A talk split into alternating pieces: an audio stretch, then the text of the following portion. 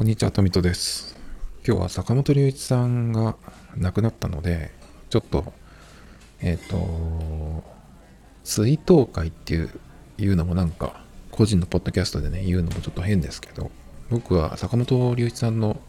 音楽がすごい好きで、ずっと聴いてきていたので、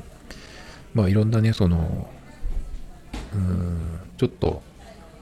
覚えてることというか、思い出っていうわけじゃないんですけど、会ったこともないのでね、ライブにも行ってないですね。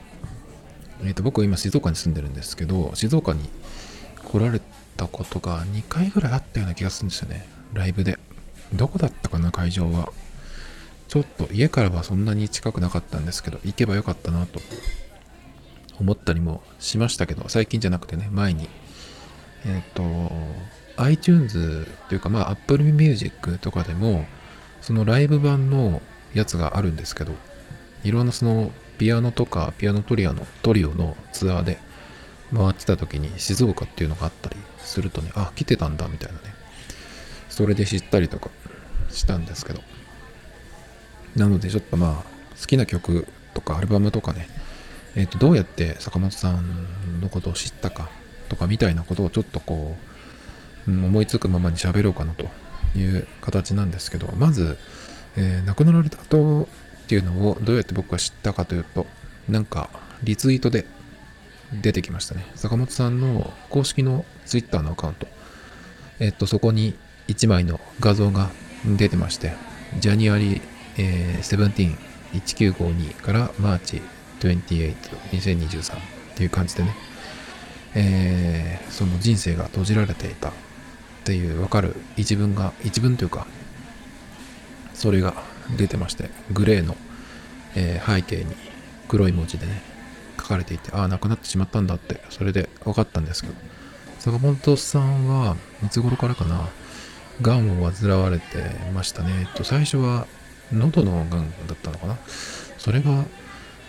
でもそれって結構その早期発見できたっていうことで、まあ割とその、まあ、えっ、と、そういう形で早く見つかったので、まあ治療に、えー入る、専念するっていうことで、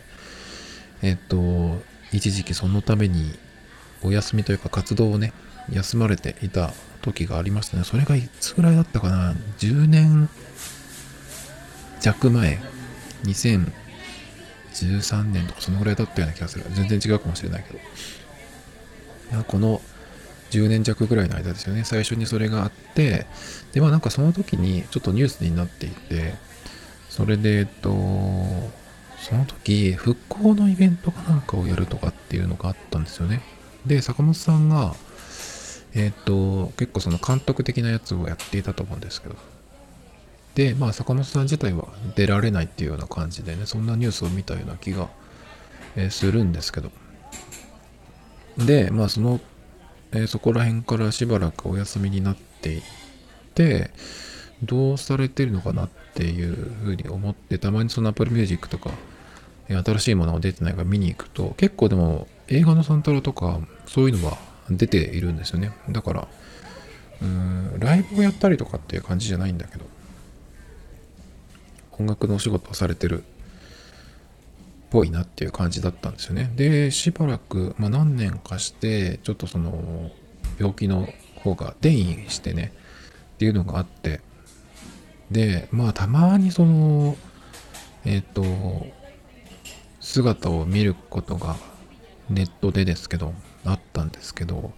やはりもう見るからに、えーお痩せになっていて、アップルのスティーブ・ジョブズが亡くなった時もそうでしたけど、彼はいつも同じものを着ているので、あの、洋服が大きく見えてくるんですよね。あの、痩せちゃって、痩せてくるから。坂本さんもすごく顔が、あの、細くというかね、えーすごく痩せてるなっていうのが分かる、そういう、う見た目になっていたんで、大丈夫かなっていう感じですね。で、えっ、と、喋ってるのを、え公開されてるのも、なんかインタビューとかかな、あって見ましたけど、なんか、その、喋りづらそうだなっていうか、声があんまり出しづらいのかなっていうような感じでね。まあどういう状態なのかっていうのはそんなに、えっ、と追ってませんでしたけど。ただえっ、と今年の1月かな？新しいアルバムが出ているんですよね。12っていう12っていうねアルバムがあってうんとその前にさらに言うとえっ、とね配信ライブみたいなのやってたんですよ。だけど、通してやるんじゃなくて、何曲かをその、えー、録画して、それをこう流すっていうような感じ。まあ、通してその2時間とかやる、演奏するライブっていうのはちょっと体力的にもう厳しいっていうようなね、ことを言われていて、で、まあそういう形でも、うん、ライブをやるっていうのは演奏するっていうことが結構しんどいみたいなね話が出てたと思うんですよね。まあそんな中でもえっ、ー、と配信ライブがあったりとかあとは去年とその前かなえっ、とクリスマスの時に戦場のメリークリスマスっていうね戦場のメリークリスマスっていう曲は正式なタイトルじゃないのかなメリークリスマスミスター・ローレンスっていうね、まあ、日本ではセンメリって言われますけど、それが、えっ、と、どこの、坂本さんの公式の YouTube チャンネルかな、そこにアップされていたんですけど、そこで演奏してる姿を公開されてましたね。その後にライブをやってたのかな。っていうのがあってからの、えー、その12っていうアルバムが出てて、まあなんとなく、うん、あんまり良くないんだろうなっていうようなね、感じがあったので、もしかしたら最後のアルバムになってしまうのかなっていう感じはしてたんですけど。だから、うん、残念だけど長くないのは分かってたというかね、長くないんだろうなっていう風な感じはしてたので、えー、でも、思ったよりも早くこういうね、知らせを見てしまったので、ああ、そうかっていうね、残念ですけど。坂本さんは結構健康オタクな感じの人なのかなと僕は勝手に思っていて割とでもタバコを結構吸ってた人ですよねえっ、ー、といつぐらいだったかなピタッとやめたっていうような話をどっかで言ってたような気がしますけどそれで、えー、その辺から結構その健康健康オタク的な話をちょこちょこ坂本さんから聞いたような気がしてましたけどね。結構坂本さんは健康の話をするときに割と東洋医学のね話をしてたような気がします。結構そういうなんかインタビューとかも読んだなと思うんですけど。だからそういう人がねちょっとこういううん人生の終わり方になってしまったっていうのはなんかね、ちょっと、うん、意外っていうかね、なんて言ったらいいかわかんないですけど。で、同じ YMO をやってたね、えー、高橋幸宏さんもう、えー、去年かな？去年の秋ぐらいだったかな ?11 月とかそのぐらいだったか。亡くなってるんですよね。なので、まあ、YMO のメンバーとしてはもう細野さんだけになってしまったんですけど、まあちょっとね、寂しいですけど、まあ坂本さんの音楽を結構僕は聴いてきていて、アルバムは間違いなく全部聴いていると思います。あの、いわゆるスタジオアルバムね、スタジオアルバム。ライブ版とかそういうの、サントルとかは全部終えてないですけど。Apple Music で僕は今大体聴いてますけど、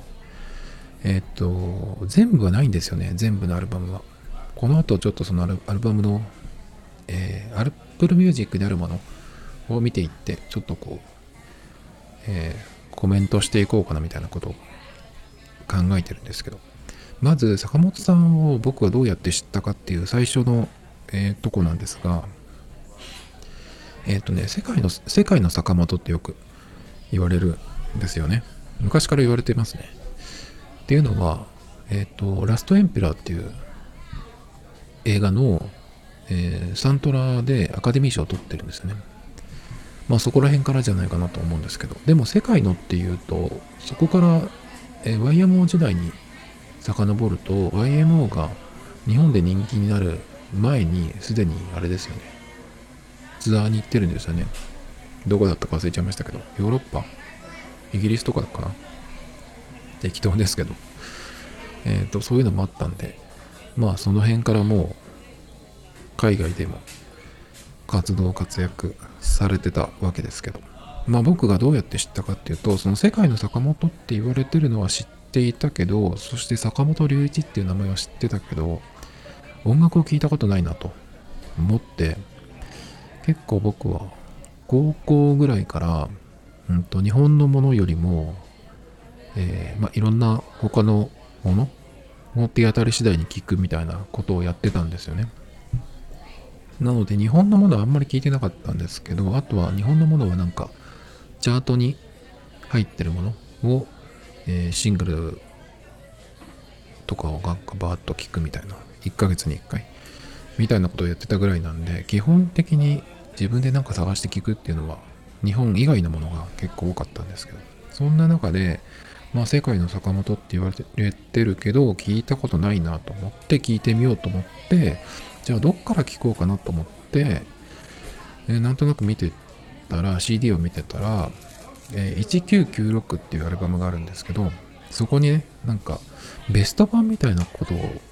を帯に書かれてたような気がするんですね。じゃあこれから聞いてみようかなと思って聞いたんですよ。で、まず、えっ、ー、と、これっ、1996ってアルバムはすごくいいアルバムなんですけど、これはベスト版っていうにはちょっと違う。ベスト版っていうと、まあ今ま今までにリリースされてきたものから、え、ー、と、何曲か選んでピックアップして、それをこう集めたものですね。だから過去にリリースしたものを、のリリース、録音したものと同じものですね。まあ今で言ったら、まあプレイリスト作るみたいな感じですけど。そういう感じじゃないんですよ。1996っていうのは。じゃあ何かっていうと、選曲的には、えっ、ー、と、ベスト版と言っていいと思うんですが、この1996っていうアルバムは、ピアノトリオで演奏してるんですね。ピアノトリオっていうのは、ピアノとバイオリンとチェロっていう編成ですね。それで、まあ、今までの、えー、曲から、まあ、12曲とかだったかな。バージョンによっていろいろあるんですけど、よくその CD のやつで調べると、日本版と海外版で曲数が違ったりとかね、するんですけど、今はどうなってるかな ?Apple Music とかで見ると、どれがどれかわかんないですけどね。で、まあそれをまず最初に聞いてみたんですよ。で、えっ、ー、と、普通坂本龍一さんの音楽っていうと、そのさっき言った戦場のメリークリスマスとか、えっ、ー、と、ラストエンペラーの曲っていうのは、なんかその坂本さんが紹介される時にバックで必ずかかってるような、え感じの曲なんですけど、僕はその1996ってアルバムを最初に聴いた時に、戦場のメリークリスマスすら聞いたことないなっていう感じで、なんかこう、通して聴いて、なんかまあ、いい曲だなと思うんだけど、特に何かの曲がすごくこう、えー、頭に残ったみたいなことはなかったんですよね。で、しばらくして、もう一回聴いてみようと思ったとこがあ、機会があって、で、また同じその1996ってアルバムを何年か後に聴いたんですよ。そしたら、なんかすごいハマってしまって、何が良かったのかなどの曲が良かったのかな？センメリじゃなかった気がする。もしかしたら。ちょっと覚えてないんですよ。で、まだその時点では坂本龍一っていう、えーと、音楽家がどういうジャンルの人というかどういう音楽の人とかっていうのはまだなんか僕の中にはできてなかったんですね。で、1996を2回目に聞いた時にすごく良かったんで、じゃあなんかこの感じのアルバムをもう一個ないかなと思って探して聞いたのが BTTB っていうアルバムですね。Back to the Basic の頭文字を取って BTTB なんですけど。これも結構古いアルバムですね。1990何年だろう。98年、9年、その辺じゃないかな。まだ2000年になる前だったような気がしますね。これは、えっ、ー、と、海外版とかだと、長いやつもあるかな。結構いろいろ入ってて。それを聞いたところらへんから完全に坂本龍一さんにはまりまして、あ、その BTTV っていうアルバムは全部ピアノです。全部ピアノ。一部ちょっと違う、えっ、ー、と、漢字で口におことのことって書いて、抗菌っていうのがあるんですけど、えっ、ー、と、なんていうのかな、口に加えて、こう指でこう弾くと、ビョンビョンビョンビョンって音が鳴るんですけど、それがね、13曲目かな、ウエタックスじゃないか、ウェイタックスないや。それはまた別のやつだ。えっ、ー、とね、なんていう曲かちょっと忘れちゃう。後で言いますけど。それ以外は全部ピアノですね。これ本当にピアノかって思うような、音もあるんですけど、実はそれもピアノっていう、ね、後でちょっとアルバムをこうおさらいしながら、またそこで喋りますけど、その辺があって、そこから多分全部のアルバムを遡って聞いたような気がします。まだサブスクのない時代だったんで、えっ、と、どうしたっけかな？なんかで借りたっけかな？買ったのもあるけど。で、坂本さんのアルバムを全部聴いたところで、えっ、と、そこから YMO にも行くんですけど、さらに坂本さんのなんかインタビューとか本とか、えー、いろいろ読み漁りまして、そしたら結構いろんなその現代音楽って言われる音楽作曲家の話とかもかなり出てくるんですね。スティーブ・ライヒとか、竹光徹とかね。あと何があったっけかなちょっと忘れちゃったけど、とにかくそういうのも出てくると、いろいろとりあえず聞いてみようとかって聞くんですけど、まあ、そんなにこう、なんていうのかな、楽しい音楽ではないですね。坂本さんは芸大にいて、芸大の大学院も行ったんだっけかな。そこで現代音楽専攻、研究みたいなのをしてたとかって言ってた気がするんですけど。だからまあ普通の人が聴くような音楽じゃないんですよね。ちょっと難解、難しい。何なんだこれはって普通の人は思います。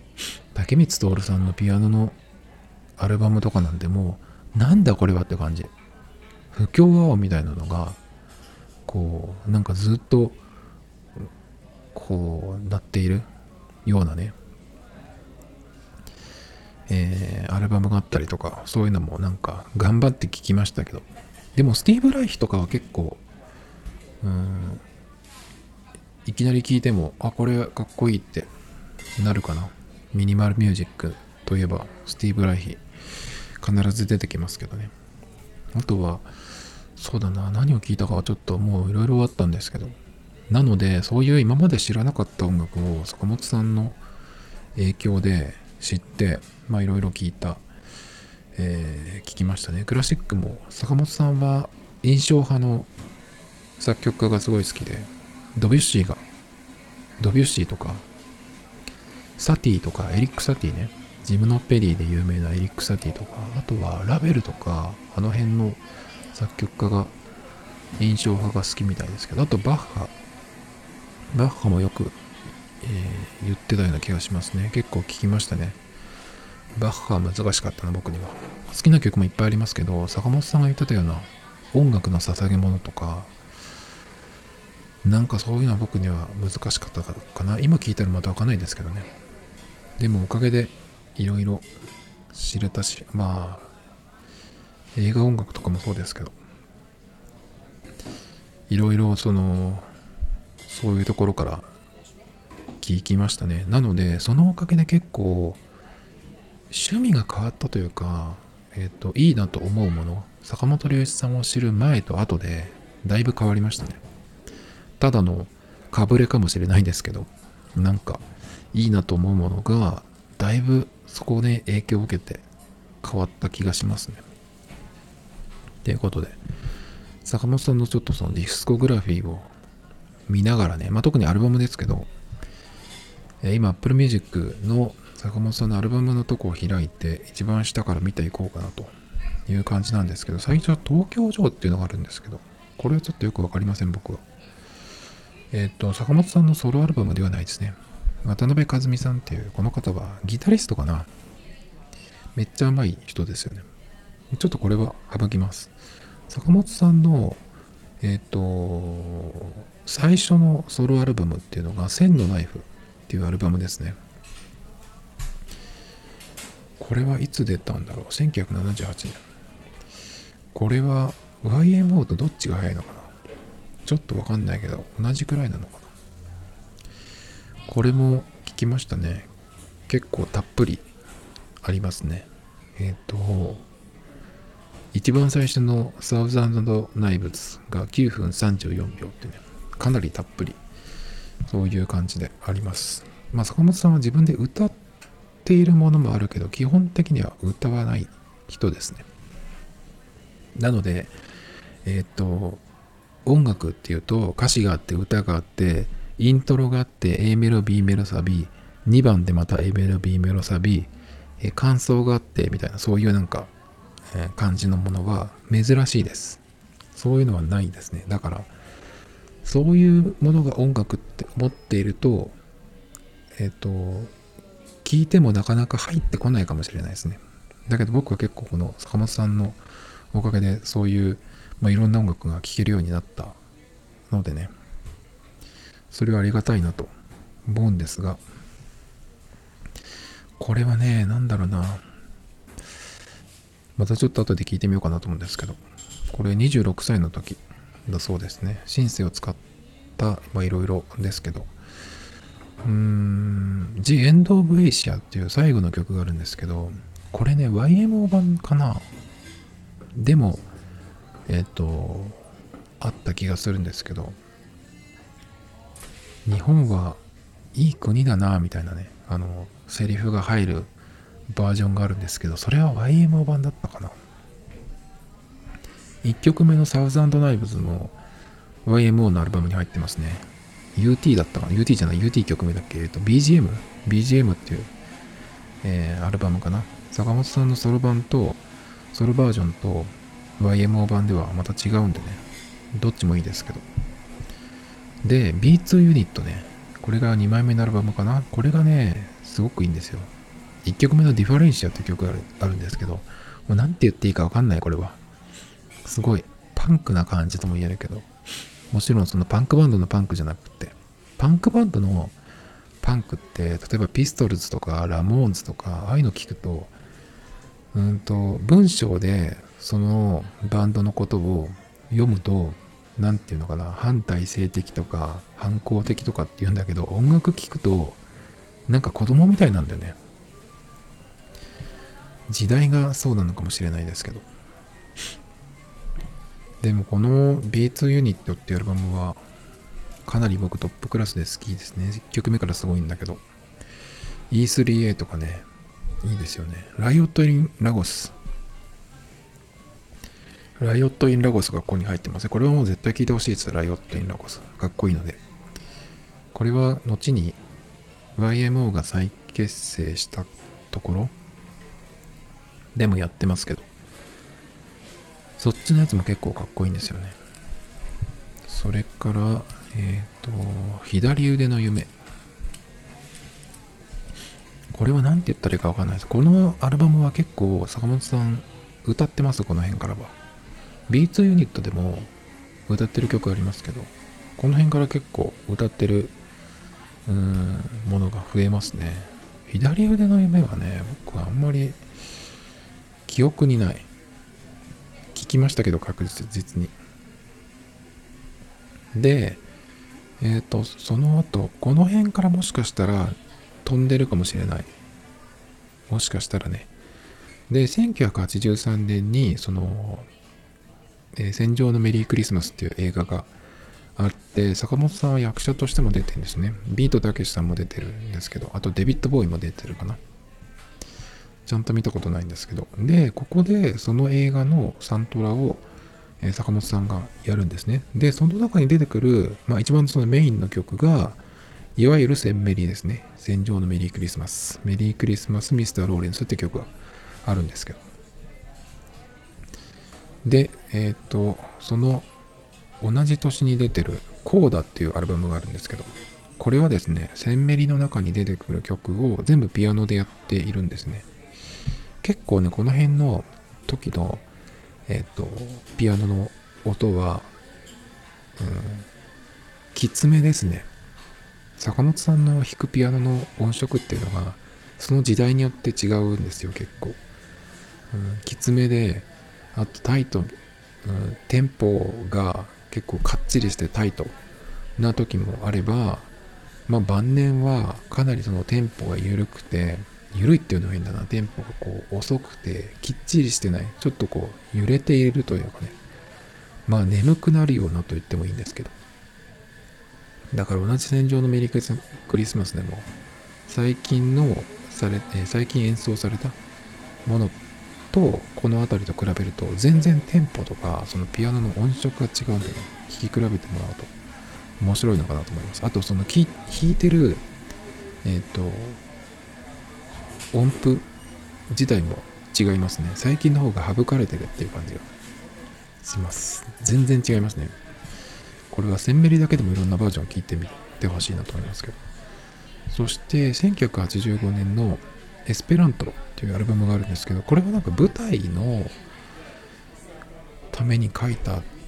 やつって言ったっけかな？舞台って言っても普通に普通の舞台じゃないんですけどコンテンポラリーダンスみたいなやつって言ったっけかな？僕はその舞台は見てないし映像も見てないんですけどこのねエスペラントってアルバムは面白いです。これもぜひ聴いてほしいな。なんて説明したい？いかわかんないですけどおそらく、まあ、さっき言ったようなイントロがあって A メロ B メロサビみたいなそういうのが音楽っていうねイメージの人にとってはの全く知らないよ、えー、形式の音楽っていう感じだと思うんですけど面白いですね。これもおすすめだな。おすすめですこれは。B2 ユニットエスペラントこの辺はね。面白いなと思いますそしてネオジオネオジオっていうなんかゲームが日本に昔あったみたいですけど、えー、それと同じ綴りでネオジオと読みますねこれはえー、っと聞いたけど、覚えてないです。記憶にないですよ、これはね。そして、この辺に多分、未来派野郎っていうアルバムがあったはずなんですけど、そこにはね、あ、この Apple Music の中には入ってないですね。なぜか。なんでないんだろう。レコード会社は結構いろいろ変わってるんで、その関係かな。もしかしたら。入れてほしいですね。全部聴けるようにしてほしい。頼みますよっていう感じですけど。で、1989年、ビューティーっていうアルバムがあるんですけど、これも結構面白くて、ほぼ全編、えっと、沖縄民謡みたいな、沖縄っぽい、えっと、テイストですね。そんなアルバムあるって感じだけど、坂本さんのアルバムの特徴的なところは、アルバムによって全然違うんですよ。その、テーマというか、音楽自体が全然違うんですよね。なので一通り聞く聞いてみると本当にこれ、えー、と同じ人のかっていうようなね大体バンドとかでもその決まってるじゃないですかこういう感じっていうのはたまにアルバムによってちょっとこう冒険したようなアルバムっていうのはあるけど基本的にはこのバンドはこういう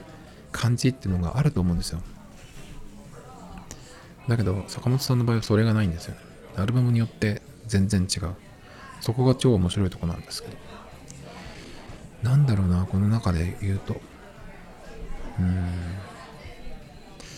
アモーレ、We Love You。あ、このね、この辺の多分、えー、このアルバムが出た頃のやつかな。シングル版、今でいう EP 版で、えっとね、We Love You っていう曲が多分シングルかなんかになってるんですけど、それの、えー、カップリングで、ストロングリラックスっていう曲があったんですけど、僕一時期それを、なんか、よく聴いてたような気がしますけど。そして、どんどん行くと、次ね、えー、っと、スイートリベンジ。多分、これは94年ってなってますけど、この辺から多分坂本さんはニューヨークに移住したんじゃないっけかな。ビューティーの後かなわかんないけど。多分そうなんですよ。90、90、90年代前半ぐらいにニューヨークに移住してるんですよね。で、えっ、ー、と、スイートリベンジっていうアルバムがあって、ここでは強くおすすめしたい曲があるんですけど、1曲目の東京ストーリーっていう曲があるんですけど、1分17秒の短い曲なんですけど、これは聴いてほしいな。なんて説明していいかわかんないですけど。その後の、ムービングオン。これも結構、聴きやすいというか、ポップな、感じですけど。そうだ、ここに来るまでにもう一個省かれてるなっていうアルバムがありましたね。えっ、ー、と、なんか赤いジャケットのやつ。なんだっけかな。あ、ハートビートかな。ハートビートというアルバムがあって、それのアルバムはどういう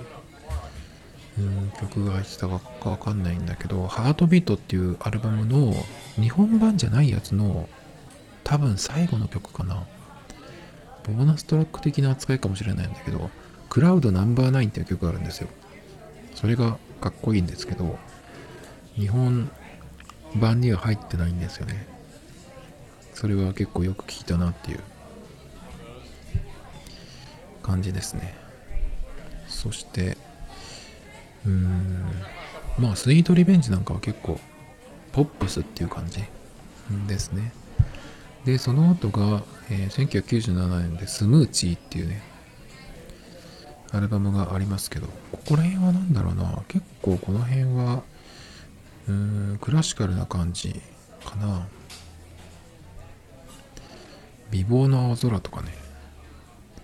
青猫のトルソとかね、タンゴとかね、坂本龍一さんのアルバム結構聴いてる人とかだったら、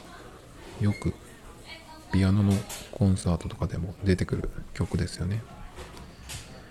で、そしてその次にさっき僕が言った BTTB っていうアルバム、これは1998年ですね。これはね、うんと、面白いアルバムですよ。全部ピアノなんですけど、なんで全部ピアノのアルバムになったかっていう。オリジナルアルバムとしては、ピアノだけのアルバムを作ったのは最初、初めてって言ったような気がします。このアルバムはね。で、なんでそうなったかっていうと、単純に予算がなかったみたいな話をされてた気がしますね。予算がなくて、アルバムを作んなきゃいけない。じゃあピアノでやろうっていう感じでなったみたいですけど、全18曲ですね。エナジーフローがここに入ってきますね。一番最初のオパスっていうね、曲もすごく1曲目からいいですね。ソナチネっていうのも結構僕は好きですけど。あとはね、えっ、ー、と、さっき言ってた、口にことって書いて抗菌って呼ぶやつね。それは Do Bacteria Sleep っていう7曲目ですね。そこだけはピアノじゃないんですけど。あとね、えっ、ー、と、ここかな？プレリュード、ソナタ。11曲目のプレリュード、12曲目のソナタっていう曲があるんですけど、これはえっ、と、一見ピアノに聞こえないです。一見っていうか全くピアノに聞こえないと思う。だけど、プリペアドピアノっていうのを知ってる人だとピンとくるんですよね。それは何かっていうと、ピアノを普通に鍵盤で弾くんじゃなくて、ピアノの弦のところになんかネジとか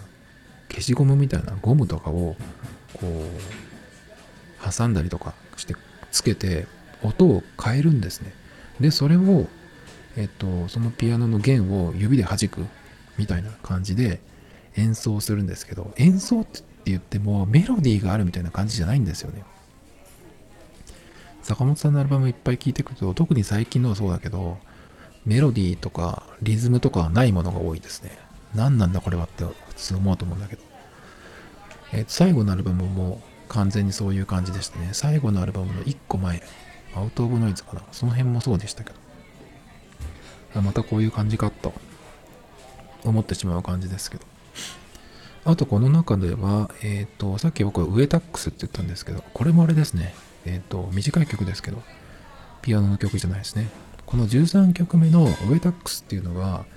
えっ、ー、と、水中マイクを使って水の中の音を取ってるんですよ。なんだそれはって感じなんですけど、その水中マイクのメーカーがウエタックスって言ってたような気がするんだけどね。で、そこから14曲目のアクアっていう曲にえっ、ー、と、つながっていくんですけど、この Aqua っていう曲は僕もすごい好きで、よく聴いてきましたけど、これはもともと、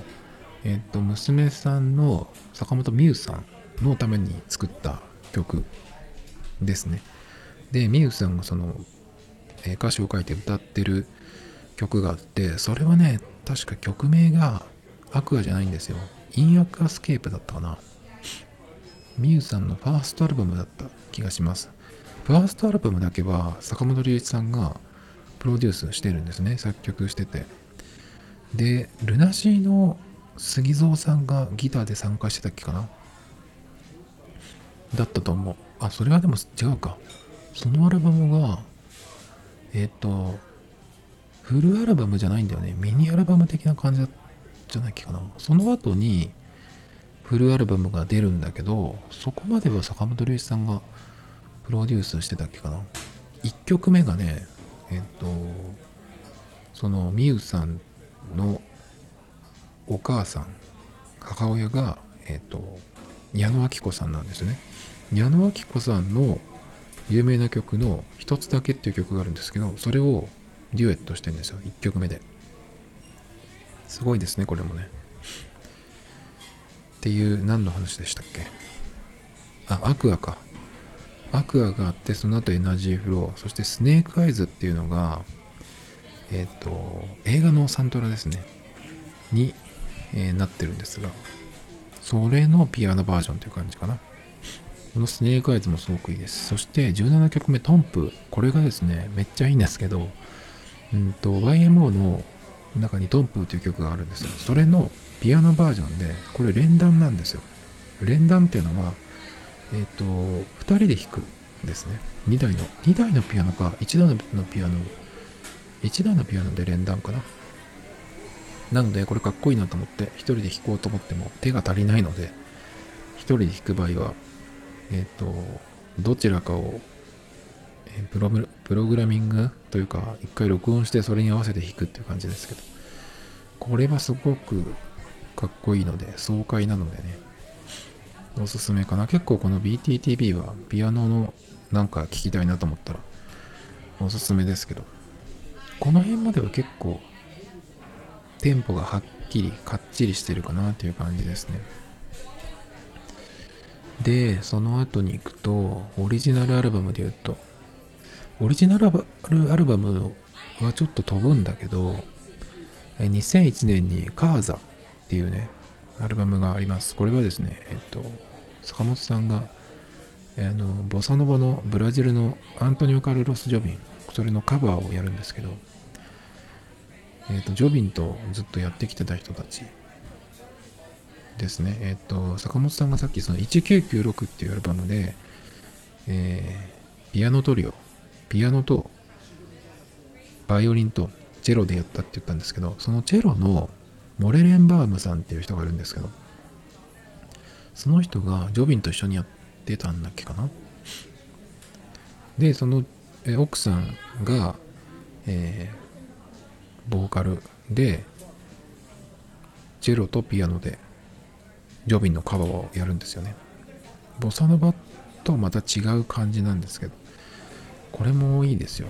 これもぜひ聞いてほしいなと思います。カーザともう一個あるアデイン・イン・ニューヨークっていう、これはそのカーザでやったやつのライブ版なんですけど、カーザに入ってない曲もあるんで、これも一緒に聴くといいかなと思いますね。で、この辺では、えっ、ー、と、しばらく、あの、フルアルバム。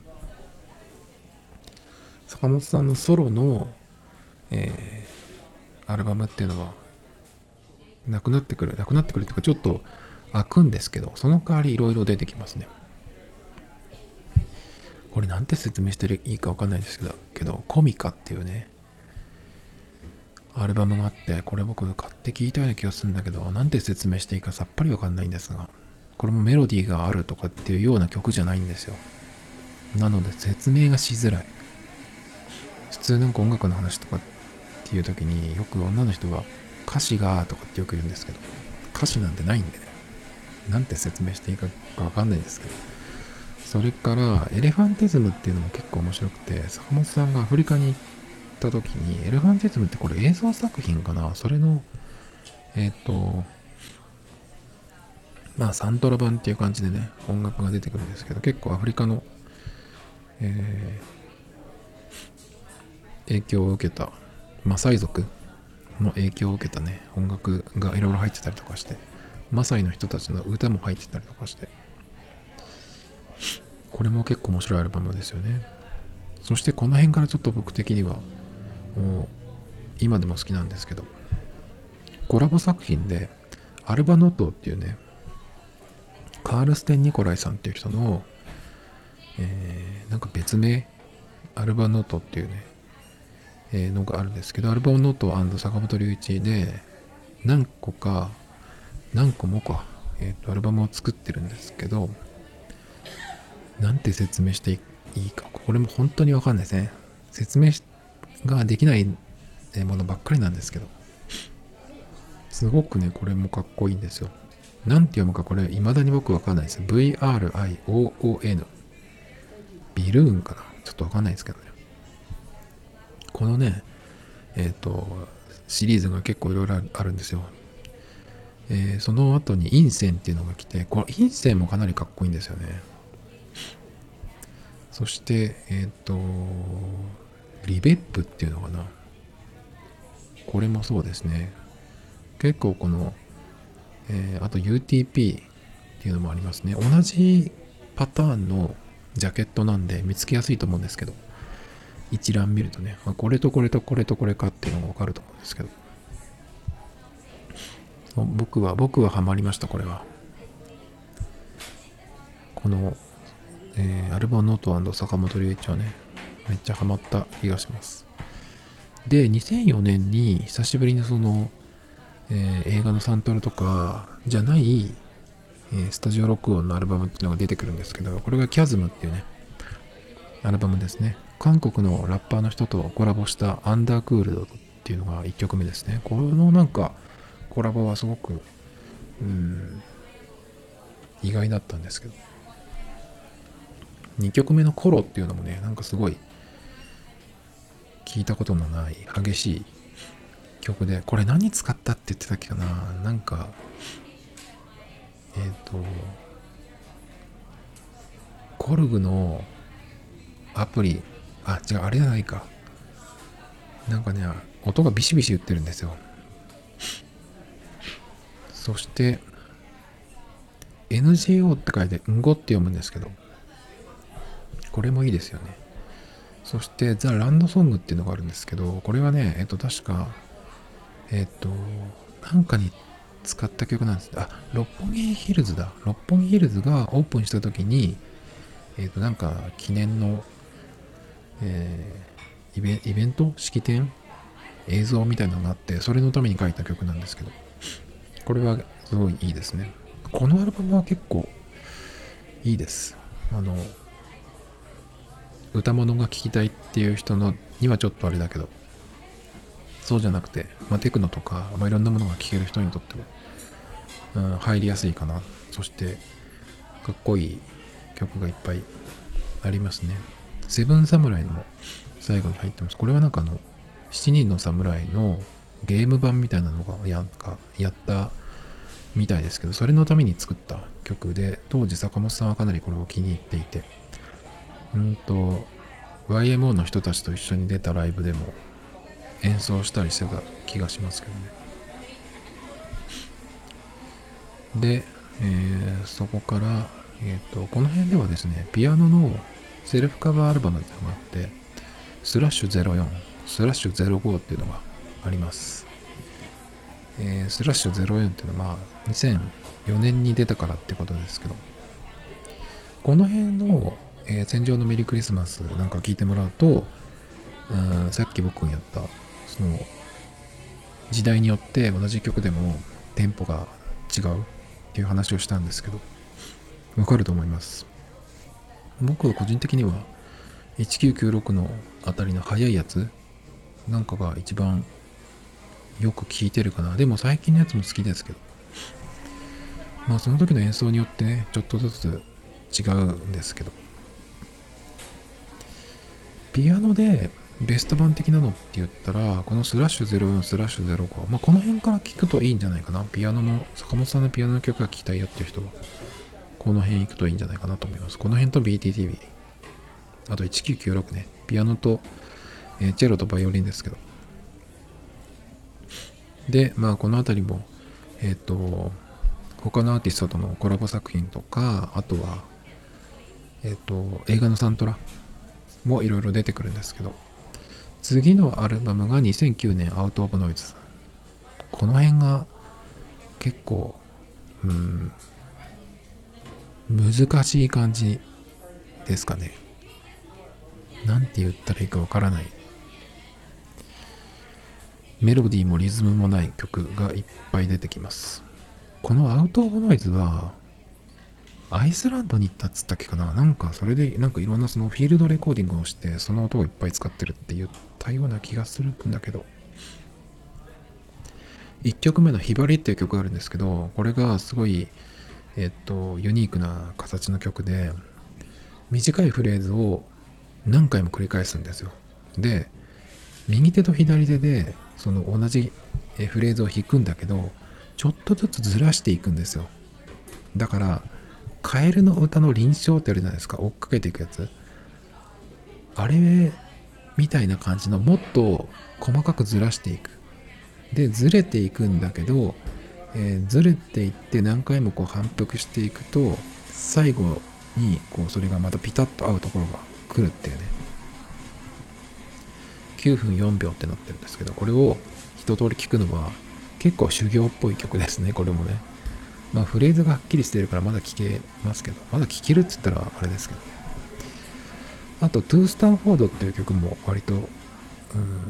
とっつきやすい曲で、僕は今でもこれ好きですけど、ピアノの曲で、これは、この To Stanford も確か2台のピアノだったかな。